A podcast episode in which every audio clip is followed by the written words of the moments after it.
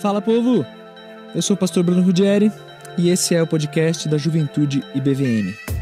Você vai encontrar aqui uma série de estudos muito especial, ainda mais para esses dias de coronavirus. Histórias bíblicas de colapso social. Você vai poder ouvir onde, quando e como quiser. Mas faz o seguinte, se inscreve para você não perder nenhum episódio. Essa série foi gravada a partir das nossas lives no Instagram. Então vê se segue Juventude BVM para acompanhar as próprias lives, mas também para saber de tudo que acontece na nossa juventude, beleza? Deus te abençoe muito. Valeu. Então abra comigo aí Gênesis capítulo 18. Abra sua Bíblia aí. Em Gênesis 18, hoje nós nos concentraremos nessa história que pega dois capítulos bíblicos, Gênesis 18 e Gênesis 19, a destruição de Sodoma e Gomorra.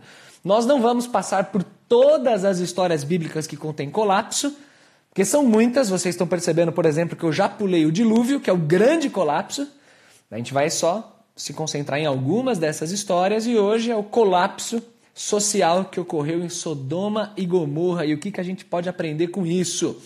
Para quem não está lembrado da história, senta que lá vem história. A história começa com Abraão junto com a sua tenda junto aos carvalhos de Manre, é o nome do lo local que recebeu esse nome por causa de um homem famoso da época, esse tal de Manre. O texto de Gênesis 14 nos conta isso.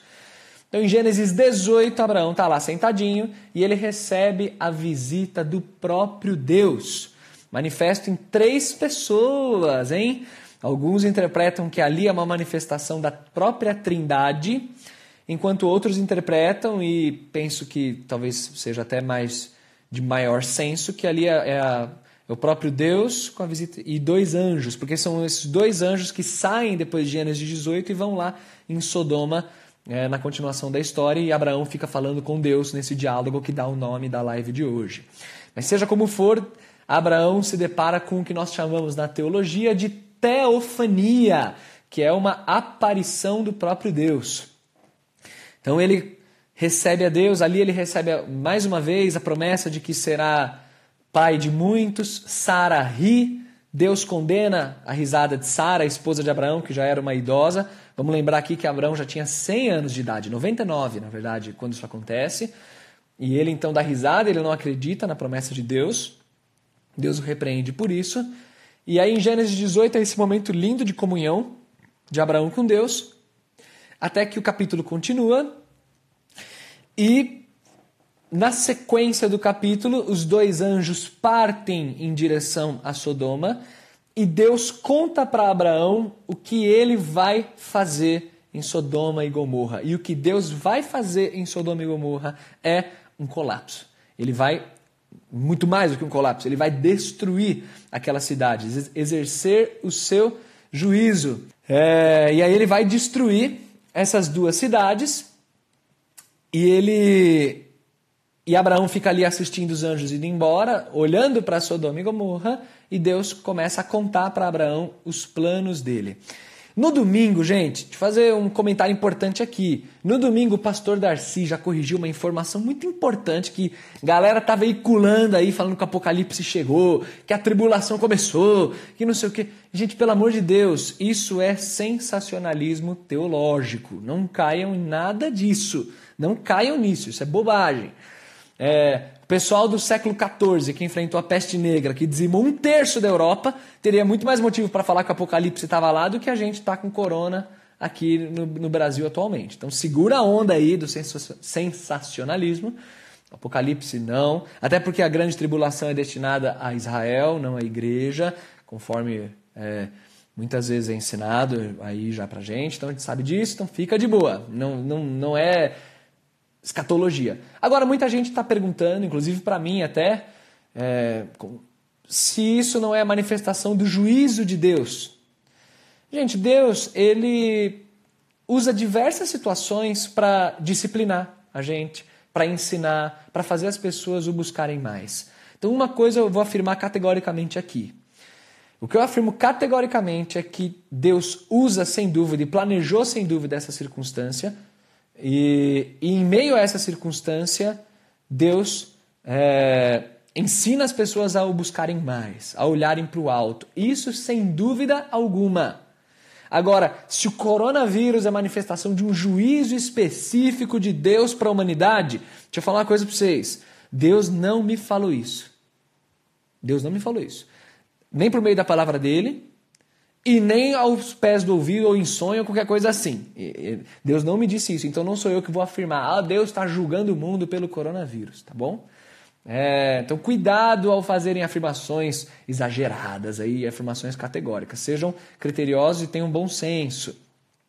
Fato é que Deus usa a situação do corona também para nos ensinar a caminhar com ele, tá? O que, que eu quero que a gente foque nessa história de Sodoma e Gomorra? Este é o ensino central da live de hoje, que é o seguinte: o colapso revela quem nós somos e quem Deus é. O colapso revela quem nós somos e quem Deus é. O que eu quero mostrar para vocês, na sequência do que a gente tem visto, na primeira live a gente viu que não existem só situações de calmaria, existe tempo para tudo debaixo do sol.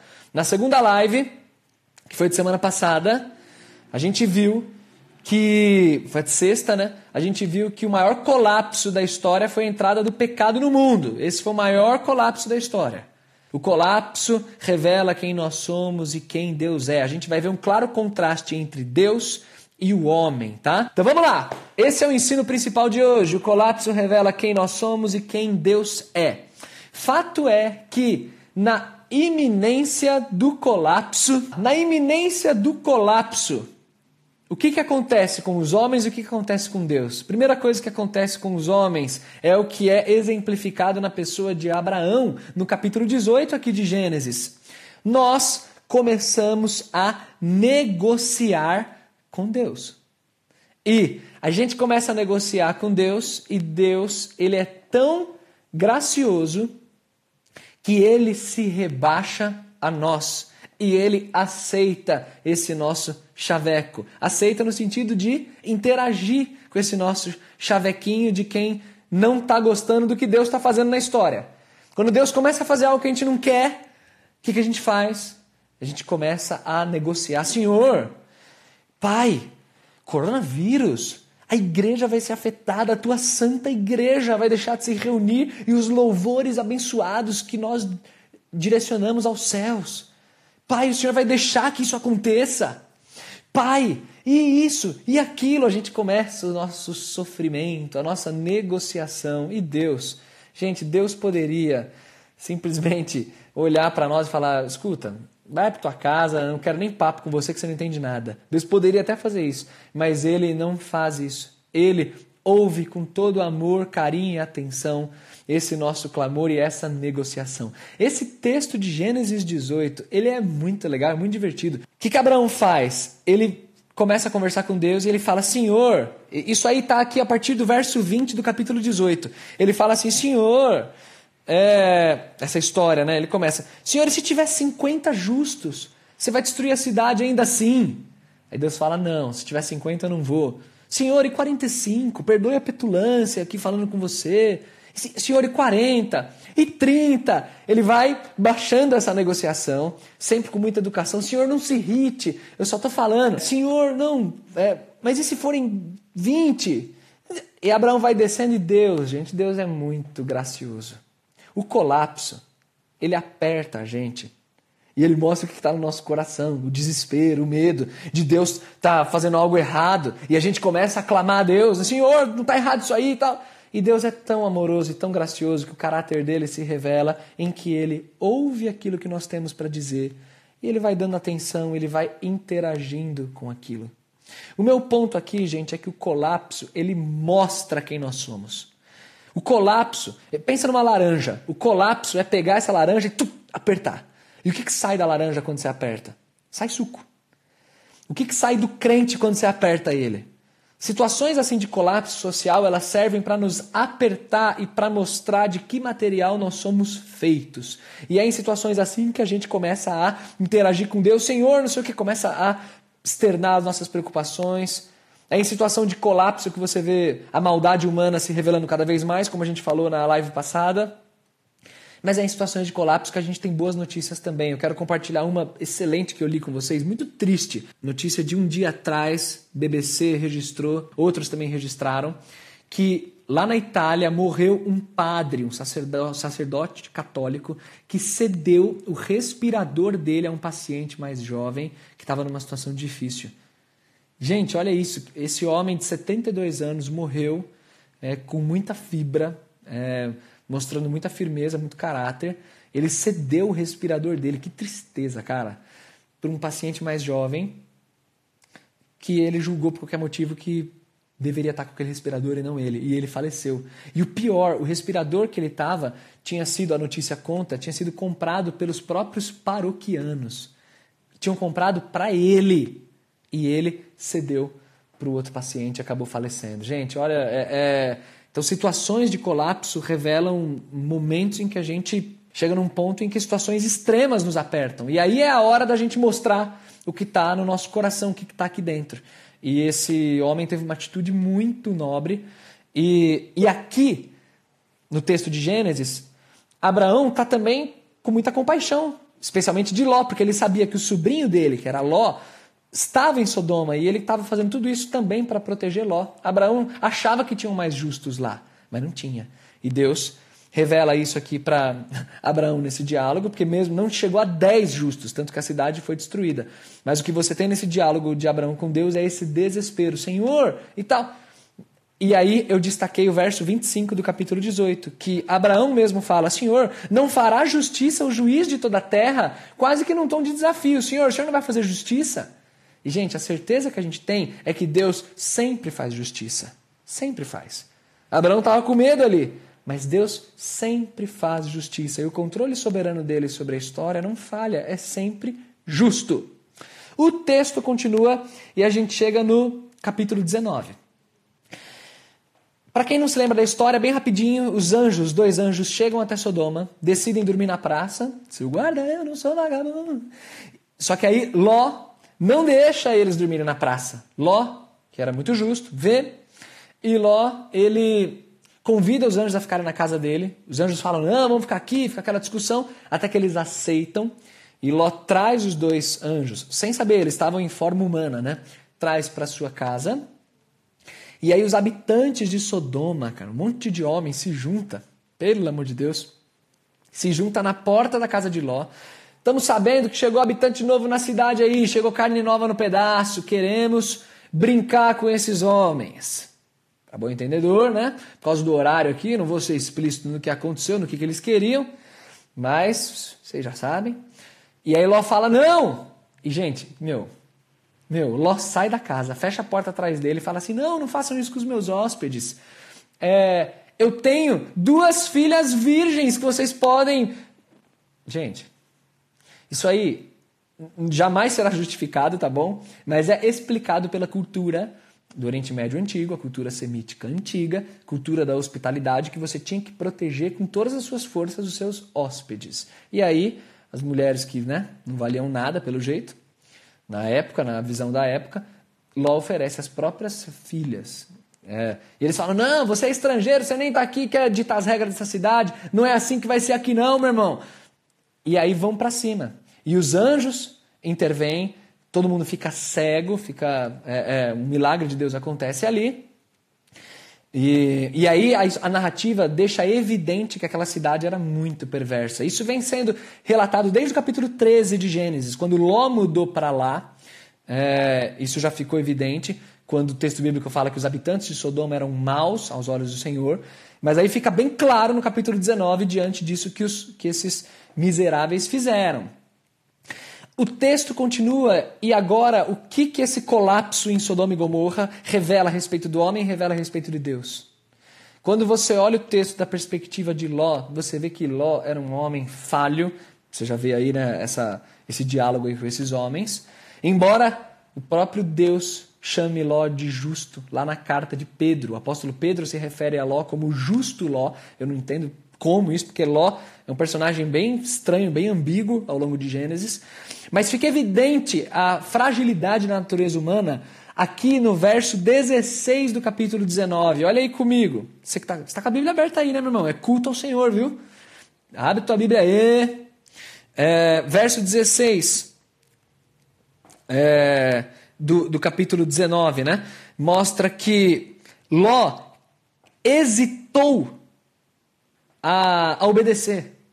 Quer dizer, Deus indo ao encontro de Ló e Ló hesitando em obedecer. E aí o que, que os anjos fazem? Eles, vendo que Ló está demorando, eles pegam a mão de Ló e Ló vai embora. Tipo, a natureza humana ela é tão frágil que Deus fazendo intervenção ali na hora e o cara hesitando, o cara demorando, o cara não respondendo como deveria responder. É, é, é bizarro. Aí os anjos pegam Ló, tiram Ló à força, e aí no verso 19, olha o que está escrito. É, Ló fugindo, os anjos falam assim: fuja para os montes. Vai lá para os montes. Esse é um detalhe muito engraçado do texto. Presta atenção nisso aqui. Os anjos falam: vão para os montes. Aí, Ló pega e fala: não, eu não posso ficar no monte, não. Eu, eu receio que se eu ficar no monte, eu vou morrer lá no monte. Aí no verso 20 ele fala: tem uma cidade ali perto para onde eu posso fugir. Ela é uma cidade pequena. Deixa eu ir para essa cidade. É, aqui é Ló mais preocupado com a economia dele do que com a vida. Opa, é, segue, segue. Aí Ló falou isso, né? Não, deixa eu ir para a cidade e tal. E os anjos querendo fazer Ló é, sobreviver à situação. E o que, que é bizarro? Que, qual é o detalhe interessante no texto? É que a narrativa continua e quando chega no verso 30 do capítulo 19, dá uma olhada aí. O texto fala que Ló saiu da cidade para onde os anjos ainda permitiram ele ir, falou: ah, vai para sua cidade aí eles Ló sai dessa cidade e habitou no monte, porque ele percebeu, ó, ele receava permanecer na cidade e habitou numa caverna com as suas duas filhas. Isso depois da morte dele já e tal aí, né? E aí ele, no final das contas, Deus mandou ele para o monte. Ele falou: "Não, eu vou para a cidade". E aí depois no verso 30, ele acaba indo para o monte porque fala, não, não vai dar para eu ficar na, na cidade, não, não dá para permanecer nessa, nessa cidade. Então, tipo, gente, por que a gente hesita tanto em obedecer o que Deus manda fazer, né? Como o homem é assim? O que o, o capítulo 19 mostra para nós é o tamanho da graça de Deus. Diante de colapsos e a nossa maldade, a nossa incredulidade, a nossa desobediência, a gente insiste em fazer o que é errado. Mas Deus com o amor dele, insiste em vir a nós. Isso é muito bonito quando você olha é, no verso 29 que, do capítulo 19, que quando Deus destruía aquelas cidades, Deus se lembrou de Abraão e tirou Ló do meio das ruínas. Quer dizer, Deus, ele se lembra de nós. A graça dele é, essa, é, é assim. Então o colapso social está acontecendo. Todo mundo com medo. A gente, na nossa fragilidade, pecando, na nossa incredulidade, estando aquém do que a gente deveria. Mas ainda assim, a graça de Deus vem ao nosso favor e nos tira quando a gente hesita, e Deus nos tira e nos ajuda ainda. Esse é o tamanho do nosso Deus. Diante de situações de colapso, isso fica ainda mais evidente. E aí, na sequência da história, Dois episódios gravíssimos vão intensificar ainda mais isso que eu acabei de falar. Como o homem, diante de colapsos, fica cada vez mais evidente a natureza perversa que ele tem e como Deus, diante de colapsos, fica ainda mais evidente a natureza graciosa que ele tem. Dois episódios aqui de Gênesis 19, fechando essa história. O primeiro deles é o episódio relacionado à mulher de Ló. O que, que a mulher de Ló demonstrou? uma profunda incredulidade. Deus pegou esse povo pela mão, fez eles correrem da cidade, e aí, lá no verso 26, o texto nos conta que a mulher de Ló olhou para trás e converteu-se numa estátua de sal. E esse talvez tenha sido um fenômeno até natural, dada a maneira que aquelas cidades foram destruídas, né, com fogo e enxofre. Talvez aquilo, o aspecto dela tenha sido, ela, ela morreu e ficou é, ali paralisada e o aspecto dela por causa do enxofre, os sais e tudo mais, talvez tenha ficado semelhante a uma estátua de sal, é possível que tenha sido isso, ou é possível ter sido um milagre mesmo, um juízo miraculoso sobre ela naquele momento, em que ela, diante da incredulidade, se transformou numa estátua de sal. Em várias outras passagens bíblicas, esse episódio vai ser relembrado, sempre com uma advertência de não olhe para trás. Quando Deus te chama, quando Deus vai a teu favor, quando Deus pega você pela mão e fala: Vem, meu filho, em meio ao colapso que for, vem, meu filho, não olhe para trás. Não olhe para trás. É isso que essa mulher aprendeu a duras penas. E o segundo episódio, que evidencia ainda mais a podridão da natureza humana, é que este Ló, a quem Deus salvou, a quem Deus demonstrou todo amor e carinho, esse Ló, quando ele sai de Zoar, ele chega em Zoar, o nome da cidade, nome bom, né? Zoar, significa lugar pequeno. É, porque Ló falou, ah, vou para uma cidade pequena lá e tal. Quando Ló deixa essa cidade e vai morar nas, nas cavernas, o texto mostra, na parte final do capítulo 19, a partir do verso 30, o texto mostra para nós que muito do, da convivência de Sodoma ficou no coração daquela família. Porque agora você tem um Ló, um pai mais velho já, a gente não sabe a idade de Ló, mas ele já não devia ser tão novo, a gente sabe disso. Se você for acompanhando as descrições da idade de Abraão, desde Gênesis 12, você vai chegar a uma idade mais ou menos aí de Ló, já não tão novo também. E, e as duas filhas receando que o pai não tenha descendência, o que, que elas fazem? Elas têm uma brilhante ideia. Meu, como eu não pensei nunca nisso antes? Vamos embebedar o nosso pai e um dia vai eu, outro dia vai você, a gente pode ter relações com o nosso próprio pai. Meu Deus, isso não é horário para uma história dessa, né? E engravidar do pai. Ó, oh, que coisa boa. Então, esse é o ser humano. Esse é o ser humano em situações de colapso, tomando decisões absurdas, bizarras, totalmente distantes da graça de Deus, sem nenhuma confiança em Deus. Como é que o velho se embebeda a ponto, o texto mostra para nós, que Ló se embebedou a ponto dele nem se lembrar, ele nem viu o que aconteceu. Ele teve relações sexuais com as filhas e nem viu, nem se lembra, nem sabe o que houve. Tá, imagina o tamanho da, da bebedeira desse velho safado. E as filhas, cara, que ideia diabólica é essa que essas meninas tiveram. Numa noite foi a mais velha, na outra noite foi a mais nova. E o texto termina revelando a identidade dessas duas crianças. Uma delas é o patriarca de Moabe, que é um povo é, que ao longo do, do, Antigo Testamento você vai ver, no livro de Juízes vai ficar bem evidente isso, sempre gerou muito problema na vida de Israel. E quem nasceu do fruto da, da, da outra filha foi o patriarca de Amon, que também é um outro povo, igualzinho Moab. Você vai ver ao longo do Antigo Testamento como eles causaram problema para Israel ao longo da narrativa bíblica. Fruto dessa decisão estúpida. Então, o que fica evidente nesses dois capítulos de Gênesis, no colapso social lá em Sodoma e Gomorra, na destruição, no juízo de Deus sobre aquela cidade? É aqui, chegando no fim da nossa live, que eu quero retomar o que a gente viu lá no começo. Que situações de colapso revelam quem nós somos e quem Deus é. Então, nos próximos dias, gente, é, não cabe no meio do povo de Deus nenhum tipo de pânico, histeria, nada disso. Por favor. Porque a gente tem um Deus poderoso e soberano sobre a história. É Deus que está conduzindo tudo isso. Mas nos próximos dias nós veremos uma intensificação dos casos. Isso tem dito o tempo todo, tem sido dito o tempo todo. Nós veremos é, a situação ficando um pouquinho mais delicada. E é nesse momento de aperto, como a ilustração lá que eu dei no início da laranja, que você, como filho de Deus, vai revelar o que tem aí no seu coração. Se é excesso de medo, excesso de angústia, ansiedade, desespero, egoísmo de pensar em mim, na minha família, estou nem aí para os outros. O que, que tem nesse coração? É agora que você vai revelar. Porque o colapso de Sodoma e Gomorra revelou muito do pecado que tinha no coração dos homens. Medo, ansiedade e pecados crassos, como a gente viu aqui nesses dois capítulos. Mas o que deixa a gente seguro e tranquilo é que o nosso Deus, nosso poderoso Deus, ele não muda. E é em situações de colapso, é em situações de aperto que o caráter dele fica ainda mais evidente. Como a gente vê nesses dois capítulos, a graça dele sendo derramada, graça sobre graça. Amém, gente? É isso que eu quero deixar para vocês nessa live de hoje. Gente, tem sido muito legal essas nossas lives, sério. Tem matado um pouquinho da saudade que eu tô de vocês, embora eu só fique falando aqui, mas eu vejo a fotinho de vocês ali, é muito legal. É, mantendo essa live dois dias na semana, enquanto a gente ainda não pode se reunir presencialmente, mas daqui a pouquinho tudo vai passar e a gente vai voltar a se reunir. E isso é muito bom.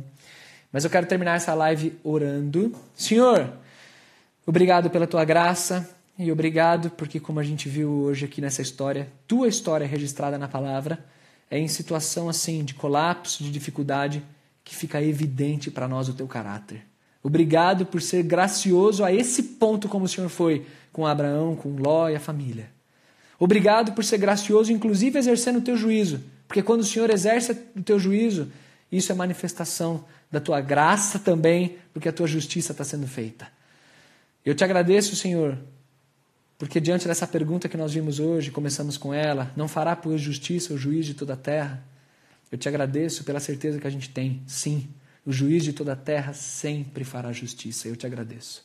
Te agradeço porque o Senhor ministra ao nosso coração o tempo todo, inclusive nessa situação difícil que temos vivido do coronavírus. Obrigado por tudo isso. Obrigado pelas oportunidades que temos. Obrigado pelo impacto na rotina. Obrigado pelas mudanças forçadas. Obrigado pelo sofrimento. Obrigado por tudo, Senhor. Porque em tudo isso, teu caráter fica evidente. E o que resta a nós é confiar no Senhor. Te agradeço pela maneira como o Senhor ministra o nosso coração e nos ajuda, Senhor, a sermos pessoas melhores na tua presença. Nos ajuda a não sermos dominados pela nossa natureza caída. Por favor. Te pedimos isso e te agradecemos em nome de Jesus. Amém, Pai. Valeu, gente. Deus abençoe muito. Saudade de vocês. Valeu.